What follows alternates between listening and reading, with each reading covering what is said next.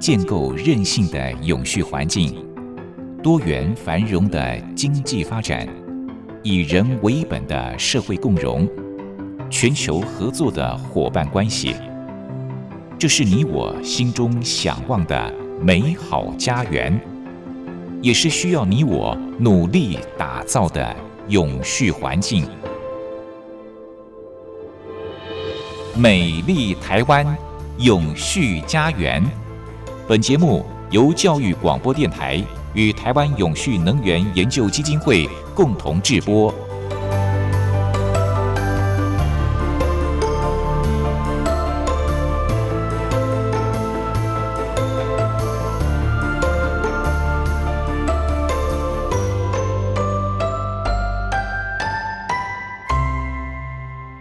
位听众朋友，您好，欢迎您再度按时收听《美丽台湾永续家园》，我是主持人朱玲。二零五零近零碳排已经是世界趋势了。为了应应这样的趋势，发挥企业责任，各行各业呢都在努力的寻求转型之道，逐步的减少碳排。而满足大家口腹之欲的美食餐厅，当然也不例外了。位在台湾大学校园旁边的小鹿鸣楼，去年三月获得了全国第一家碳中和绿色餐厅的认证，首创食品农业近零循环经济系统概念，相继推出了脱碳供应链之小小种子大呼唤，以及自然碳汇阳光空气水两大近零碳排年度计划。它的经营理念不仅限于提供美味的食物。还深入探讨了永续发展目标第十二项的实践，也就是负责任的消费与生产。今天在节目当中，我特别邀请到了小鹿鸣楼的曾颖顺董事长，带您深入了解小鹿鸣楼的永续旅程，分享他怎么样带领餐厅成为台湾第一家达成碳中和认证的餐厅，以及餐厅是怎么样在实践。SDGs 第十二项的过程当中，致力于减少食物浪费，提供永续的食材选择，并且减少碳足迹。另外呢，曾董事长也将提供对其他企业在永续生产跟消费方面的宝贵建议。董事长好，先跟我们的听众朋友问候一下吧。哎，亲爱的听众，大家好，我是小鹿鸣楼的创办人曾颖顺。是，都让，我知道这个小鹿鸣楼是在二零一八年的时候创立的哦。我一直觉得这个餐厅的名称好雅哦，小鹿鸣楼，感觉像是出自这个文学经典的感觉，是不是如此呢？哎，其实，在我们要做任何一件事情之前哈，我们要把它的名称先想先想好，所以我也想了很久。哦，那这个小鹿鸣楼这个四个字呢，我自己觉得它美如诗啦。哦，然后小的意思呢是一日之计在于晨，然后美好的事情要做好准备，美食更要懂得跟好朋友一起来分享，嗯，其乐也融融。那鹿鸣的意思呢是取自于我们《诗经》的小雅鹿鸣篇，哈，这它的意思是因为过去的周成王宴请群臣时所做的一首呃乐歌，然后引申到鹿的天性。然后，鹿只喝很干净的水，吃最干净的草。嗯、然后他们吃到这些好料以后呢，就会发出这个鸣声哈。然后其实就是等于是告诉大家，一起来享用干净的水，嗯、吃好吃的干净的草，是，是这个意思。那楼呢，是因为过去我们这个文人雅士啊，社会贤达聚会交流的场所，所以呢，我就把它取名叫做。小鹿鸣楼，嗯，然后因为现在我们整个国际的趋势、政府的政策都在推动我们 ESG，哦，所以我们也希望，哦，台湾 ESG 的新美食来汇聚各界的精英，然后协同落实 SDGs 循环经济，然后建立责任的生产与绿色的消费，然后也顺便来推动小鹿鸣楼来往国际的发展。是，我知道小鹿鸣楼在去年呢，呃，获得了这个全国第一家的碳中和绿色餐厅的认证，哇，这是非常了不起的哈！我相信在刚开始经营这个呃小鹿鸣楼的时候，可能你们的经营模式跟现在是不太一样的，中间是一个什么样的机缘做了转型呢？其实我在小鹿鸣楼经营这个地点啊，其实我已经在那边十年了。然后我也经过了三次的餐饮的转型，好，才转型成小鹿鸣楼。嗯、可是呢，因为我一开始的第一次经营的是叫做素食，而且我的素食很特别，它是外国人吃的素食。怎么说？譬如说，披萨素的，焗烤素的，意大利面素的，好，那就是全系列这些西式的素食。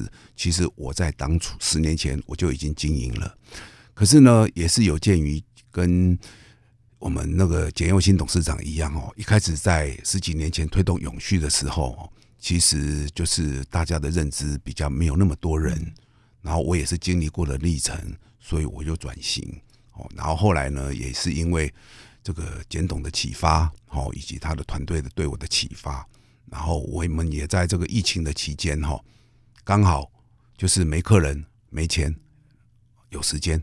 哦，那我又不不不想把时间哦花在那个烦恼上面，所以我就把这个时间哦用在如何去学习做盘查，以及如何用智慧来把永续这件事情来做好。后来我们就在很多人的协助之下，然后他们就愿意来教我，然后让我来完成这件事情。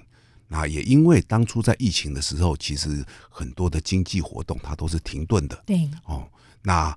我们也在这个停顿的时候，其实我们还是有默默的在进行。哦，那也是因为这个原因呢，所以我们当初我们在完成这件事情的时候，速度非常快。我想这个也是创了世界的纪录。所谓的非常快是多快呢？哎，我要跟你报告一下，其实这就是因为当初就只有我们一家是在做这个盘查，哦，也想要把这个认证完成，所以很多人都来帮我们，而且大家分工的去做，我们在。九十九天就完成了，九十九天就完成了，哇，不可思议！所以您说是创了世界纪录哈。其实我相信在这过程当中是蛮辛苦的。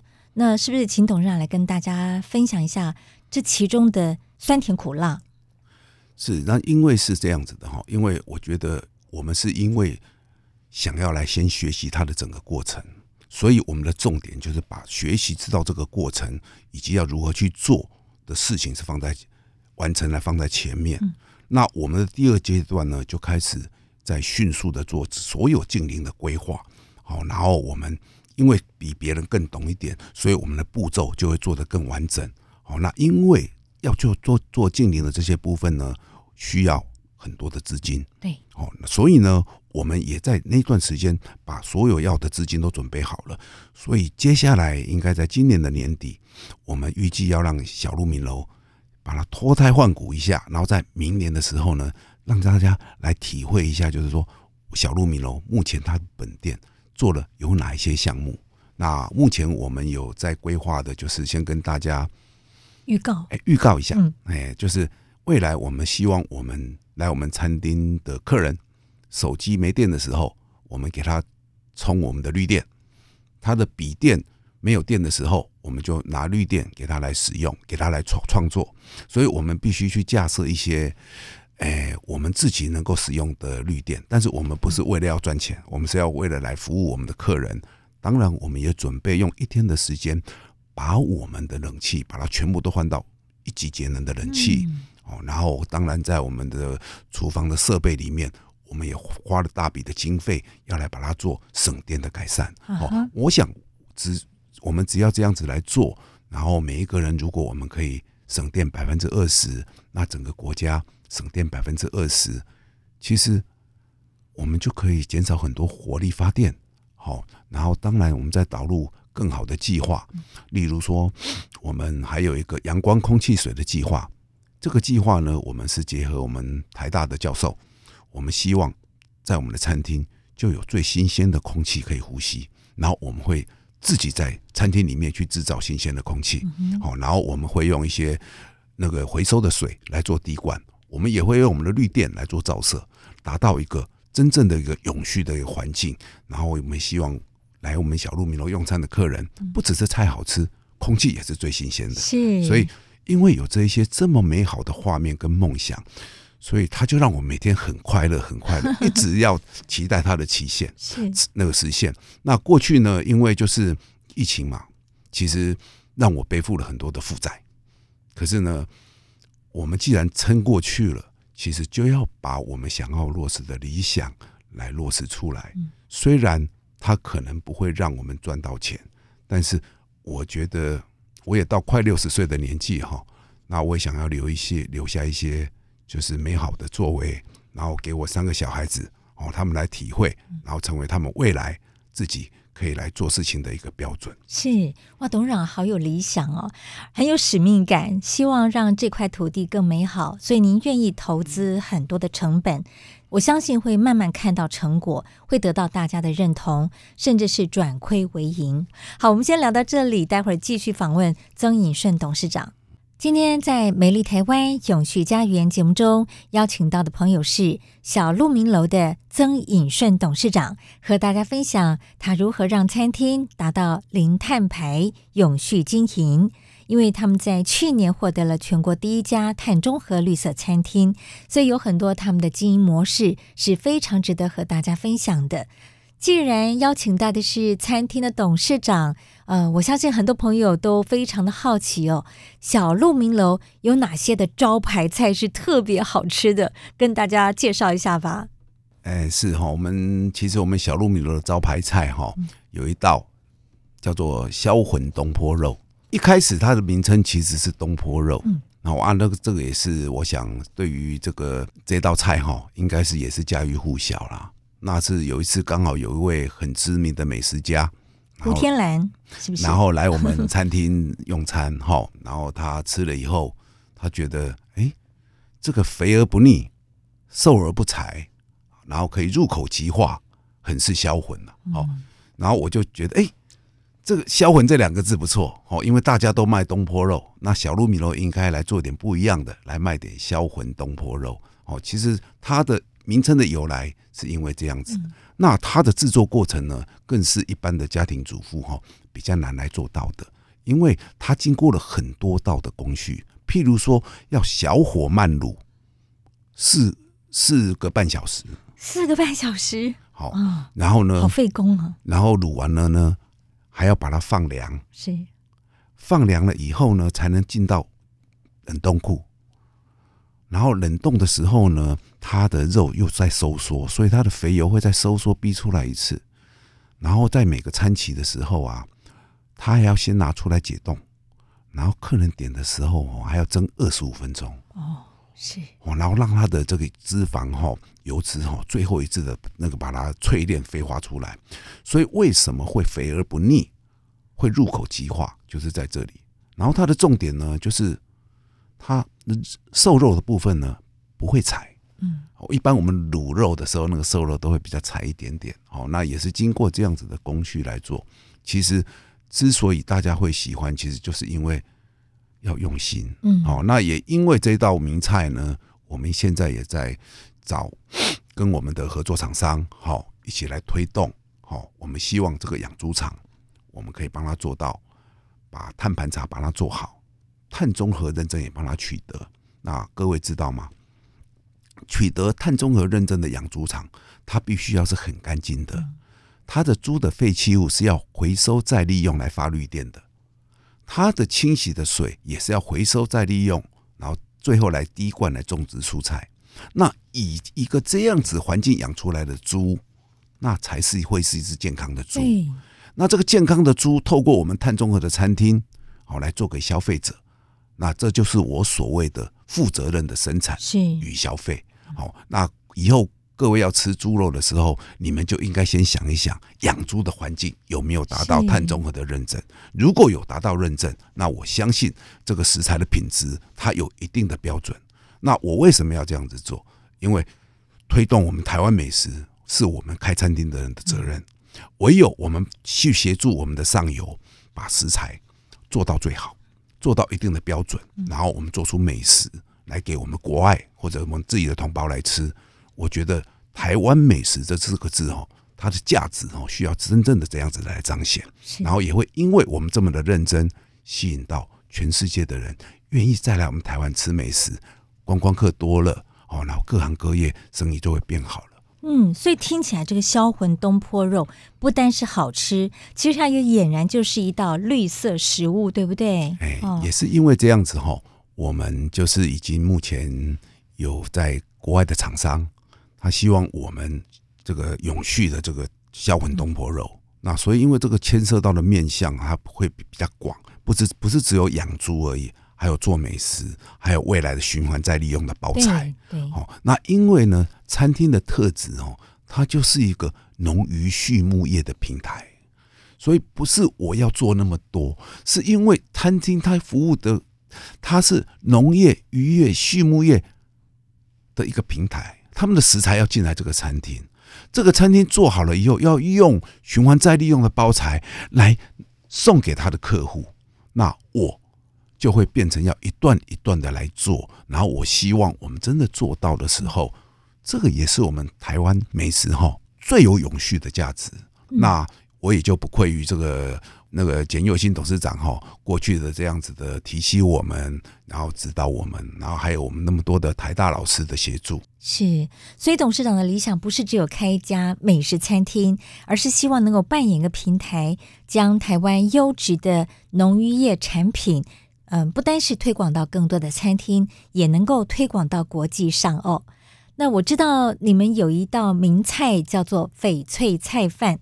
这翡翠菜饭所选用的米哦，叫做台大鹿鸣米。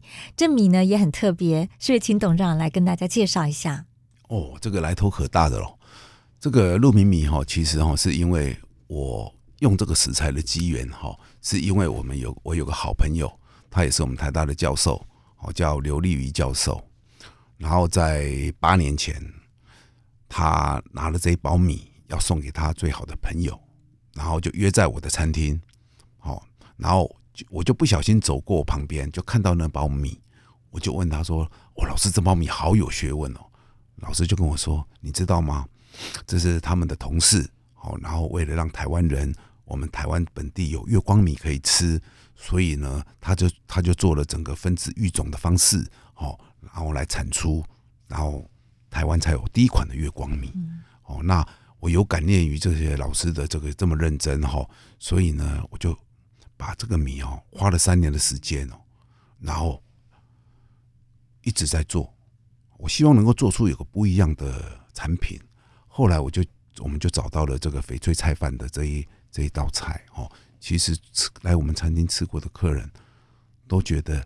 还蛮美味的哦，那也是我们餐厅本身的镇店之宝。是，哎呀，后来也有很多的餐饮业都模仿我们啊。其实模仿没有关系啦，哈。我觉得这个好吃的东西，大家尽量去分享，尽量去做哦。因为胃只有一点点而已，就是要吃好吃的哦。那我也觉得，就是说这个餐饮的同业，大家如果一起可一起可以来，我们做永续，好把 ESG 做好。把自己做好，然后让我们整台湾整体的美食的价值都提高了。嗯、其实同业者大家都会变好。是，这台大鹿米米是在一个什么样的环境种植呢？他一开始的时候就是在台大的农场，嗯哼，去做种植。嗯、其实他种植的时间花了蛮多年的时间。好，它算有机米吗？因为现在哈，哎，不敢。这个有机很敏感嘛，所以我们大家都尽量讲友善的种植啦，好、哦，因为我们不希望去接受外界的挑战。那毕竟它就是我们台湾大学的米，嗯啊，这个米真的很特别。这个一开始的时候是在我们的农场培育，然后现在已经就是寄转给我的好朋友，嗯、就是寿母寿米屋的陈兆浩老板那边哦。那因为我们就是我从一开始用这个米到现在，我们整个店都是用他的米。其实我都没有改变，这八年来，然后我们也从那时候的不会做，一个月大概买一万块，好，到现在我们一年有将近百万都要买米，所以我们真的在帮我们台湾的米啊，我们真的是一个推动者。然后接下来呢，我们要在竹竹北生医园区再展开第二家的小鹿民楼，是，哦，那那个地方是我们想要把它打造成全台湾第一个碳中和。景观的餐厅，小鹿鸣楼。所谓的景观餐厅是怎么样一种形式呢？哎，这个地方是我第一次去看的时候，我就觉得很特别。然后也不是为了去那个点，好找那个点，是因为刚好要回来台北，要经过高铁，顺路去看。结果我我一看呢，就觉得很惊艳。为什么惊艳呢？又特别呢？第一个，它的一楼是一个将近五百个停车位的停车场。好大啊，嗯。二楼居然是一个五千平的公园。二楼是公园？是，嗯，哎，然后呢，这个五千平的公园中间只有一栋圆形的房子，而且还一层楼，然后它大概只有两百平。嗯哼，哦，所以你说那个地方特不特别？哎，就是因为有这么特别的地方，然后我们现在就是要把我们的小鹿鸣楼发展到那边去，然后我们希望，因为我们本身我自己成立了一家智慧永续顾问公司。啊，就是专门来协助我们的上下游来完成这些碳中和的认证以及永续商品的设计跟规划。好、嗯，那主要是针对餐厅的部分吗？哎，不是，例如说我们的养猪场，它就不是餐厅的部分，嗯、可是我们就是要协助他把食材做到这样子的标准。那未来的各行各业其实也都需要，因为每个人都有需要，他们又不是很理解的时候，我们就要伸出我们的手来协助他们。来跟他们一起合作，然后这样子，我们台湾的美食的价值才能过整体的提升。嗯，是这样子。是听起来真的是小鹿鸣楼呢，一直在做这个提升我们台湾餐厅的永续价值的工作哦。那你们算是先行者，也提供很多同样是从事餐饮业的朋友一些具体的方法。如果未来我们的餐厅越来越多都往这个碳中和餐厅目标迈进的话，呃，我们的消费者到餐厅去消费，除了享受美食、吃进更健康的食物以外，等于也为我们的环境尽了一份心力。好，我们休息一下。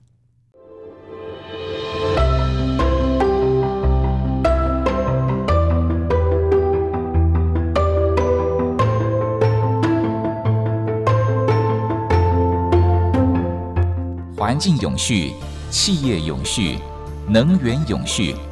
您现在收听的节目是教育广播电台与台湾永续能源研究基金会共同制播的《美丽台湾永续家园》。美丽台湾永续家园，我们节目在每周六早上十一点零五分播出。我是朱玲。今天在节目当中，我们邀请到的来宾是小鹿鸣楼的曾颖顺董事长。和大家分享他们怎么样让餐厅达到零碳排、永续经营。呃，刚才在节目一开始说了，他们的餐厅在去年三月获得了全国第一家碳中和绿色餐厅的认证。从刚才董事长的分享，我相信很多朋友都跟我一样，对于董事长他的理想、他的坚持以及他现在所做的努力，都非常的感动。既然是碳中和餐厅，除了食材来源讲究以外，我想餐厅里面所使用的餐具啦，还有就是制造出来的厨余，嗯，在处理方面，相信也有些特别的方法，是不是？请董事长来跟大家聊聊这个部分。其实哈，这个一路上我们小鹿米楼只是比别人多愿意学习的这个态度而已啦。哈，其实也没有什么。那举例来讲哈。在这个我们的食材哈，比如说我们销肉最销路最好的这个小混东坡肉，嗯、那肉总是有一些边边角角，对哦，那这个部分呢，我们又把它开发成一道菜，叫做外婆红烧肉。哦，外婆红烧肉，哦、你们这个名称都好有趣，好可爱哦。然后呢，也因为也因为这样子呢，也把原本要浪费的食材，嗯、然后变成美食给客人吃。哦，那有关于就是说您在讲的这个。就是说，属于比较属于这个近零减碳或者是循环再利用的部分呢，其实我们也有列入到明年的计划里面。哦，那我们是要，因为政府现在限制用塑胶，嗯，那我们也现在在用非塑胶的产品，在开发出我们的餐具，然后希望哈，透过这个循环再利用的方式，好，然后让让这个餐具哈，这个用到三年完了以后哈。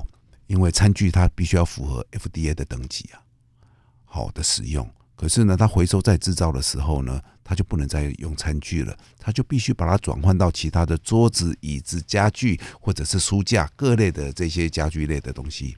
那其实未来我们还会衍生出做这些产品来示范给大家看。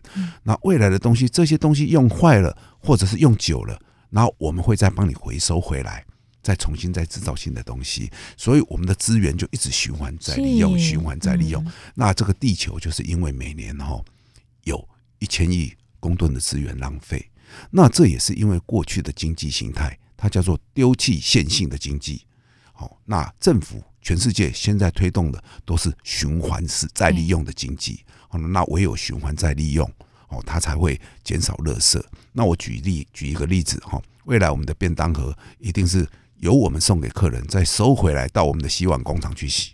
嗯，好，一定要做到这样子。各位试想一下，我们每天呢、啊、一次用的这个便当盒有多少？筷子有多少？汤匙有多少？然后现在又流行叫外教，对外卖，你看它的这些包材有多少？是，哎，其实如果我们只要改变我们每一个人的习惯。其实这块土地就会比别人更好。我们只要做得越好，然后给国际的人来参观，我们的观光收入就越高。哦，所以其实我做这方面的事情，我还觉得蛮快乐的，因为我都都有一个未来的画面。哇，外国人有一天越来越多人来来台台湾考察我们的永续，考察我们的近邻。哦，以这样子的角度哈，我想可以给台湾会在全世界的这个。这个这个舞台上面哦，让人家看到它的价值哦，它不只是小，而且它小到很巧，它小到很干净，它小到美食很多。嗯，哦，这也是，也就是说，我在我从事这个餐饮这十年来哈，我自己觉得这一份责任是一个餐饮业的人，尤其是像我们这么新进的人哈，应该来做努力的。是，成本虽然提高了。虽然您要花很多的心思去规划餐厅未来的走向，可是却很快乐、很开心，觉得很值得，对不对？哎，在做一件很有价值的事情。是啊，其实哦，我我我我们最近常从市面上面看到有一些，因为他投入了 ESG 哈，他投入了永续，然后产品就变得价格比较高，哦，这样子也是应该的啦。嗯，那小鹿米楼其实它它的现在的价钱。是跟以前还没有做完碳综合认证的价钱是一模一样的哦，是哦，因为因为我很感念，就是我们台大的老师哦，就是他们教我的这些教育哈，他们也没有收钱，而且教育就是无价的。那我今天能够有一点小小的奉献哦，我觉得那就是我人生我愿意做的，是是，所以。提高的成本，您就自行吸收了，是不是？目前是这样子。Uh-huh. 但是我相信会获得更多人的认同，哈，对你们的餐厅竖起大拇指。好，那这是提到了刚才你们的未来可能在餐具啦、桌椅等等，啊，朝向这种可以循环再利用的一个方式。那另外，我们知道在餐厅里面最大的产生的垃圾就是厨余了。厨余，你们现在有一些什么具体的做法吗？其实哈，我因为从事这个永续的工作比较早，所以我也 认识了很多的朋友。其实你讲的就是另外一个行，那个厨余回收再利用的好朋友。那目前呢，因为各种的法令其实都还不是很明确，好，那我们还是要在不明确里面还是有法律啊，我们还是照着做。那基本上呢，如果厨余它透过一种干燥的处理，它就变很容易很快的变成堆肥了。这些堆肥就可以拿去菜园再去做种植，拿去需要的地方再去做。好，那其实这是这是最一般的了，因为他已经买得到了。好，那其实呢，他也可以透过黑水虻的方式，好，然后把转换成肥料跟饲料。是，好，那肥料好就给肥料就去种，饲料就去喂鸡喂鹅。好，那台湾的法令是这样子啦，就是养鸡场如果是五百只以下。就比较不受限制哦。那如果你量化了以后，它的限制就会比较多哦。这是我们目前台湾的法令哦。那我也跟几个好朋友，其实我们都有在协助他们哦，在这一块呢，让他们更完整。因为在我的理论是这样子啦，就是很多东西做出来要有人买。好，那如果没有人买，那个循环经济就做不起来。所以我都在协助，我都试图的要来协助大家。譬如说，我现在。买鱼的厂商，我会告诉他，如果未来有这个黑水虻的饲料的时候，就卖给他。好，那因为他卖他啊，我跟他买，这样子的循环就好了。嗯哦、那那这件事情就会变得比较可以做的长久，因为它循环了。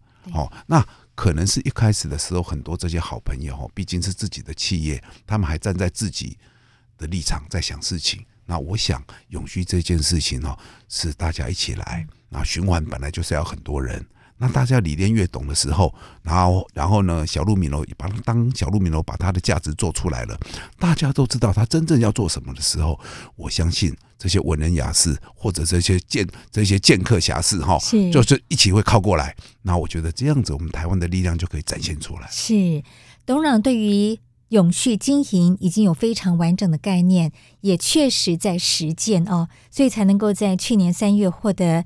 全国第一家碳中和绿色餐厅的认证，但是，一般的消费者或者是餐厅里面的工作人员，可能就需要再学习、再教育。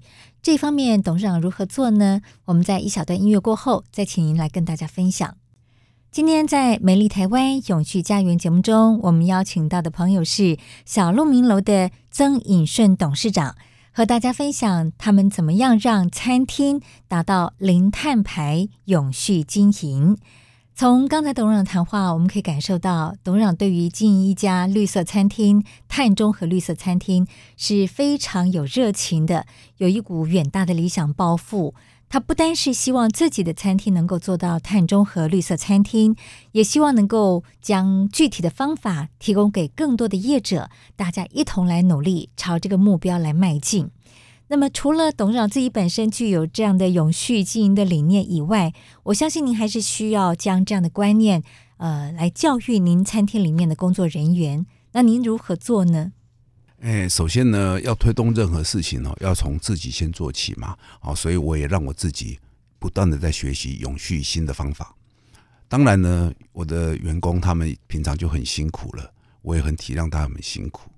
但是我在清晨的时候，有一天的清晨的时候，我终于想到一个好方法，然后我就跟我的会计说，那个今天每个人先发。五百块的奖金，然后顺便发一张那个 SDGs 十七项指标，然后就鼓励他们，如果背好的话，再来领一千。然后我的员工 先背，哎，先领五百，哦，先领五百，然后再背背好了，背好了就可以再领一千了。好，而且这十七项里面字也不多啦，我觉得是。后来我就这把我这个异想天开的这个想法去落实啊，结果很快哦。一个礼拜内，我我的员工就有四个领到一千块了，哦，所以我觉得还是要用鼓励的方法了，哈。那其实其实我在小鹿鸣的还都是用鼓励的。我举例来讲，有一次我们餐厅这个小师傅炸排骨，哈，他就是可能炸的不是很理想啊，因为我都喜欢吃员工餐嘛，所以呢，我就隔天呢就去买了一家最好吃的排骨，请他们大家吃。好，那也顺便请拜托他们说。朝向这个目标，我们来做哦，因为我们是做美食的哦，我们千万不要去浪费每一次的员工餐哦，因为员工餐就是给我们机会来把菜做好，来练习。那我们如果员工餐做到大家都觉得好吃，那我觉得我们的餐厅的未来是没有问题的，而且未来你们大家也都是股东哦，然后未来你们也一定都可以哈成为美食界的老板。那我都是这样子在鼓励他们，是您都是用鼓励的方式，然后让他们潜移默化接受了一些永续的观念，对不对？哎，是。哎，那消费者呢？到店里面来消费这些顾客呢？是这个消费者哈，其实是这样子啦。我们如果没有把自己做好准备，我们也很难的呈现。那刚才你有说，我们有一个叫做“小小种子大呼唤”，嗯，它的真这现在的名称叫做“植树清欢宴”。我们要透过这个植树清欢宴。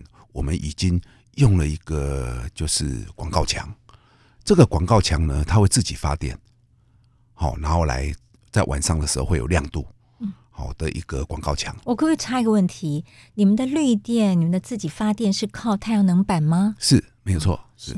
然后呢，透过这个透过这块太阳能板呢，我们就把我们的植树清欢宴的过程把它呈现在上面。那因为小鹿鸣楼今年刚好获得我们台北市 ESG 先锋队六家里面的其中一家，然后台北市政府他也派了 KPMG 来协助我们来完成这个植树清欢宴的整个这个图面的过程的制作。哦，那现在也我们也成果发表完了。那我大概跟各位讲一下这个植树清欢宴的内容。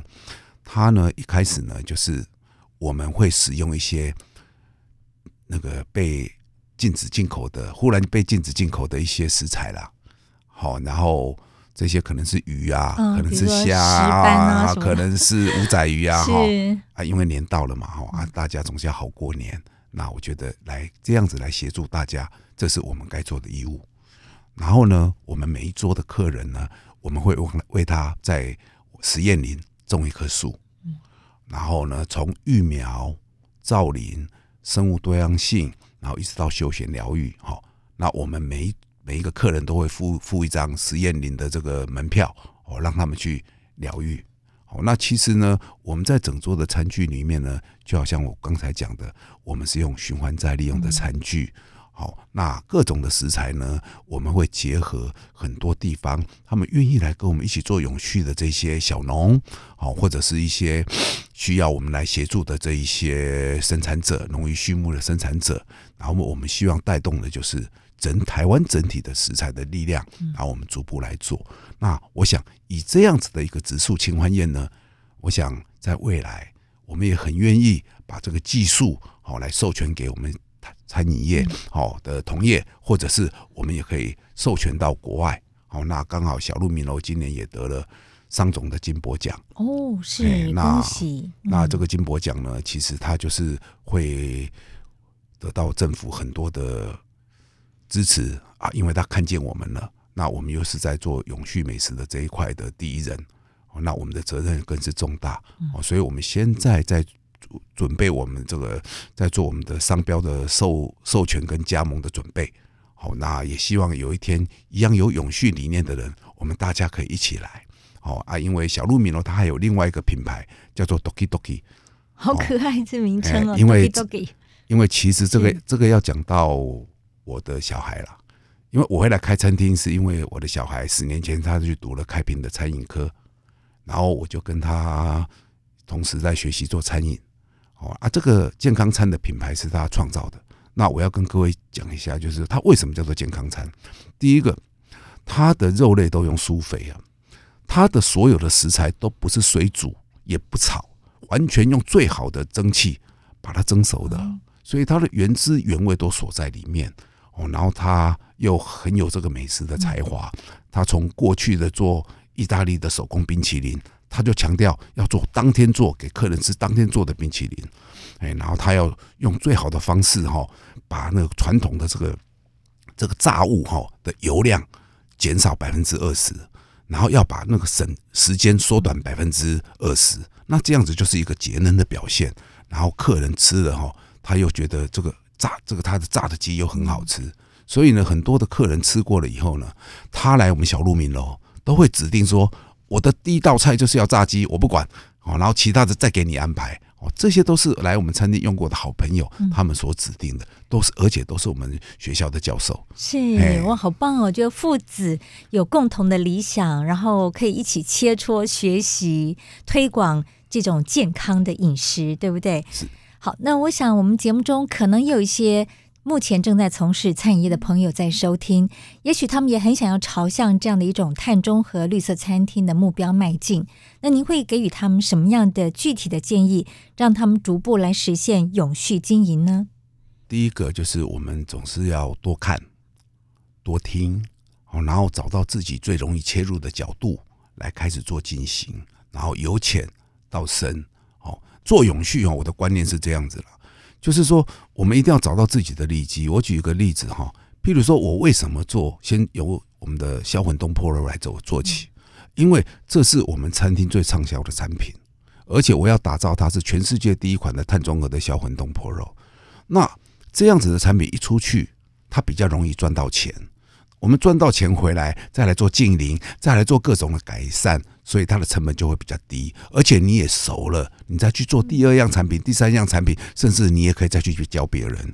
所以也因为我们今年得了金箔奖，所以我也了解到中小企业的困难。是，因为我们为什么中小企业如何变大？就好像我今年协助我们华南金控办了北中南北中南三产的要净零、拼转型、华银办理型好的这个活动。其实我们中小企业要的就是成功的路嘛，这个成功的路，小鹿米楼今年都已经把它走完了。嗯，所以我们也愿意把我们目前所得到国家资助的各种的方法来分享给这个中小企业。所以呢，我最近有跟几位台大的教授，我们准备要来开班，嗯，好，然后来教大家，是，好，然后一起来分享我们这个成果，让大家都走政府支持的路，然后我们一起在永续这条路上快速的来把它壮大。因为什么要快速的壮大？因为我们如果可以坐在全世界的前面，那我们必能吸引到更多的观光客，然后我们全体的农渔畜牧的这些业者，大家的生活都会变好。是哦，那其实我还有很多这个属于这个 ESG，用 ESG 加速器来进行我们城乡的融合，然后让我们未来的永续更美好的一些计划。是啊，那我希望也是透过。这个电台好，来让大家好来支持永续好，然后来一起让我们台湾变成一个 ESG 的岛好，那这个绝对是我们下一代的福气。我们不要再再把下一代的资源在现在把它用掉了，我们要为下一代来准备建立一些资源。是哇，听了董事长的分享，真的让人非常感动哦。嗯，相信我们收音旁有些餐饮业者。听了您的这番谈话，也很想要朝永续经营这条路来迈进。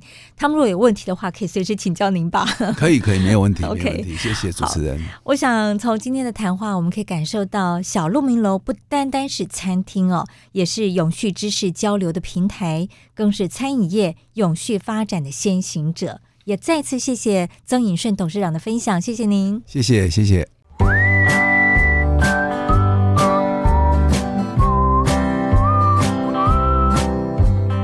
永续不是远在天边的口号，而是日常生活的实践。Go Green，在生活中做一点小改变，就能拥抱更美好的世界。请听绿色生活提案。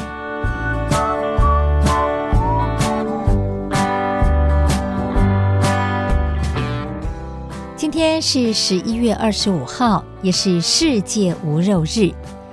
这个日子并不是联合国的一个节日哦，而是源自于印度一个由民间团体所发起的运动。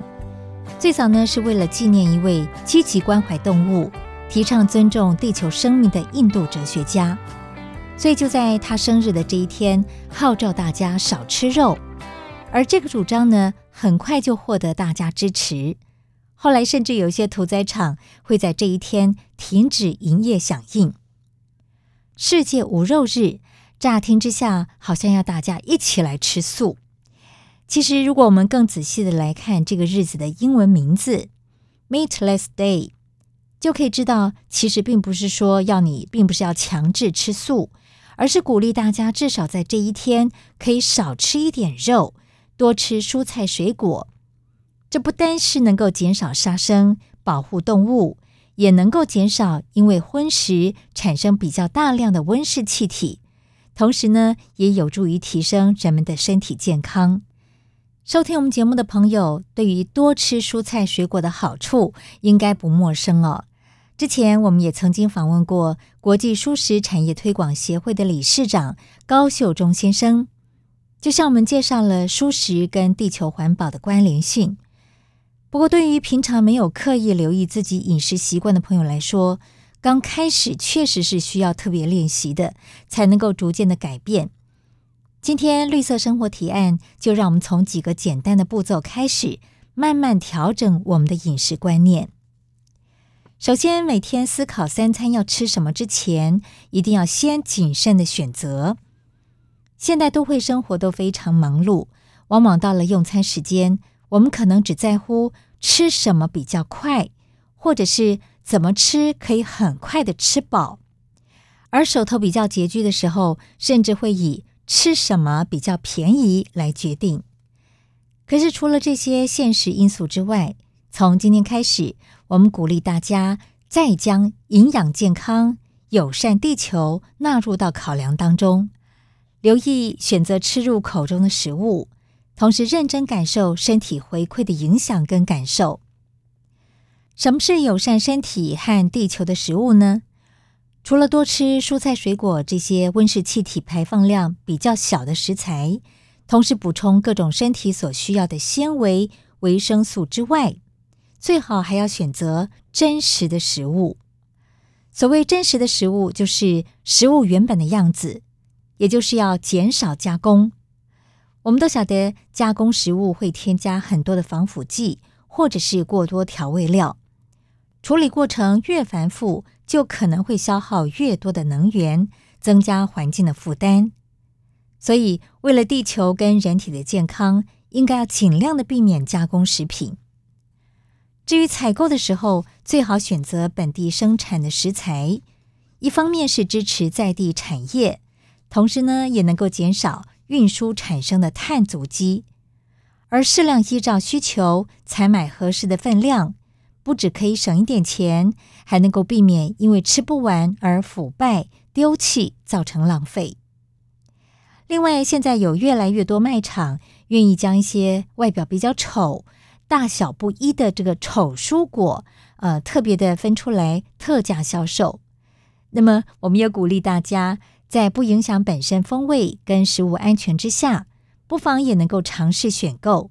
减少这些蔬果后续掩埋处理所产生的温室气体。世界无肉日并不是一个宗教戒律，也不是要人完全不吃肉，而是建议大家可以从这天开始，循序渐进地留意自己每天的饮食，同时从一天一餐或者是一星期一天少吃一些肉，多吃一些蔬菜水果开始，弹性调整自己的饮食习惯。根据绿色和平组织的估计，如果全台民众在世界无肉日都能够一起响应蔬食，预估减碳成效可以等同于一百三十二座大安森林公园一年的吸收量。也许有些朋友乍听会觉得吃素爱地球太伟大了吧？可是单从个人层面来说，少吃一点肉，降低体脂肪跟胆固醇。也能够促进自己的身体更健康。不管为了地球，或者是为了自己，今天午餐开始，就让我们更谨慎的来选择食物吧。